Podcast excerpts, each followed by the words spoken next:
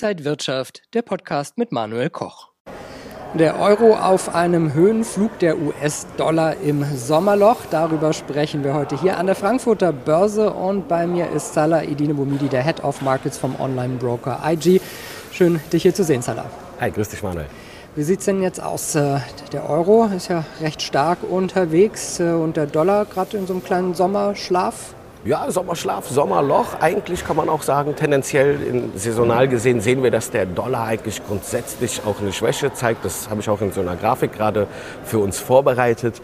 Der Dornröschenschlaf im äh, Dollar scheint im Sommer auch in verschiedenen Währungen sich äh, bemerkbar zu machen aber insbesondere gerade im Euro. Der Euro hat charttechnisch äh, das aufsteigende Dreieck nach oben hin durchbrochen bei 1,10 äh, vor kurzem. Das ist ein sehr gutes Signal dafür, dass wir hier eine Stärke sehen im Euro. Und ich habe zwei Grafiken mitgebracht, die ich immer gerne nutze. Marktbreite. Also ich will wissen, haben wir eine starke Marktbreite oder eine schwache Marktbreite vorliegen?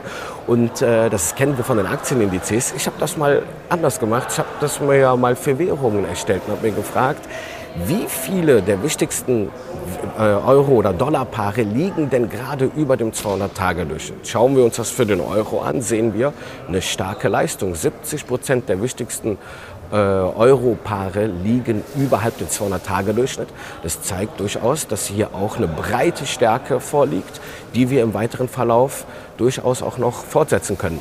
Umgekehrt sieht es hier in der Chart bei der Marktbreite vom US-Dollar aus. Da sehen wir nur regulär 30 Prozent der US-Dollar-Paare, der wichtigsten US-Dollar-Paare, liegen hier äh, überhalb des 200-Tage-Durchschnitts. Das bestätigt auch im Umkehrschluss wieder die schwache Marktbreite im US-Dollar.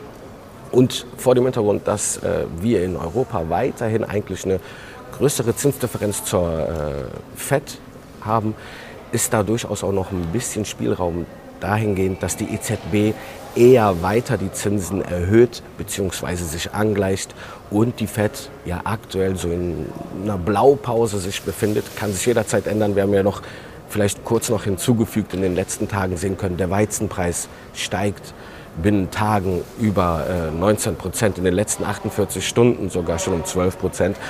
Das äh, Getreideabkommen wurde ja von Russland gestoppt. Angriffe auf Odessa, auf einem sehr wichtigen Getreidehafen, führen gegebenenfalls dazu, dass Agrarrohstoffe weiter steigen und dementsprechend die Inflation anfachen. Im Umkehrschluss gegebenenfalls die FED wieder auf den äh, Plan bringen, die Zinsen zu erhöhen. Also unsicher ist es durchaus allemal, aber der Euro hat durchaus positive Stärken, die er im weiteren Verlauf noch äh, mitnehmen kann. Ich kann mir vorstellen, dass wir als nächstes durchaus die 1,14 Dollar Marke erreichen können. Nochmal äh, zu Euro und Dollar. Es ist gar nicht so lange gefühlt her, dass wir über Parität gesprochen haben.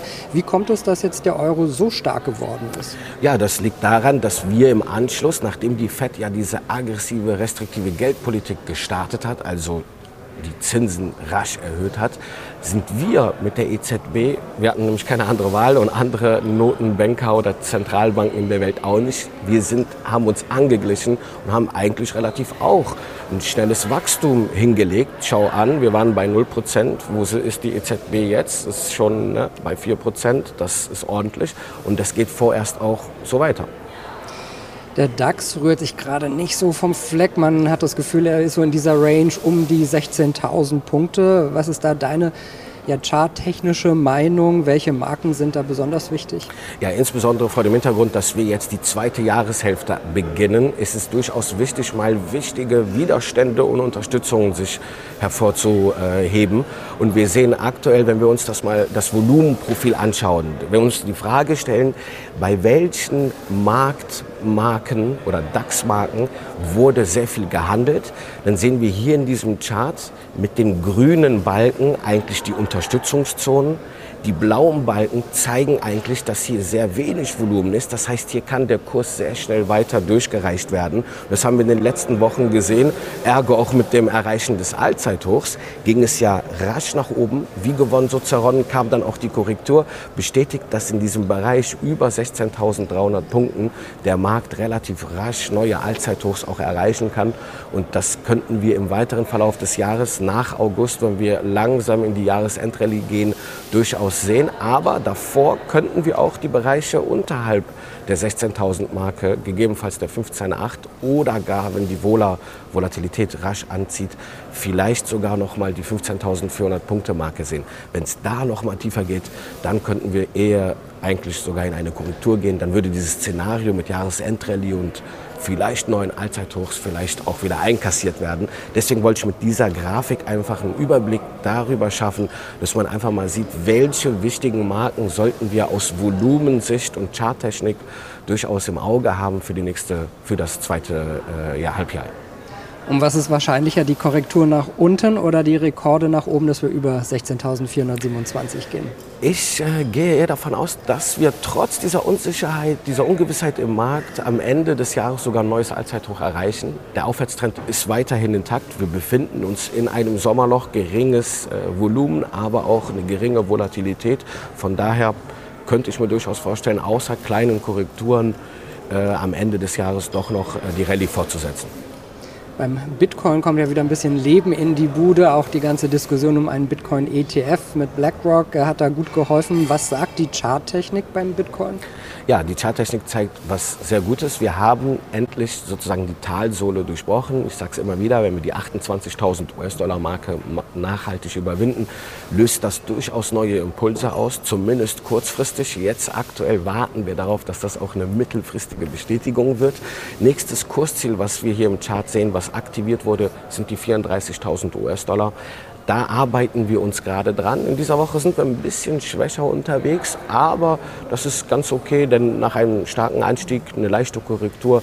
Wir sehen auch grundsätzlich fundamental, da tut sich was am Kryptowährungsmarkt. Im Chart sehen wir es auch und ich kann mir durchaus vorstellen im weiteren Verlauf, dass wir hier auch in Richtung 40.000 US-Dollar gehen können.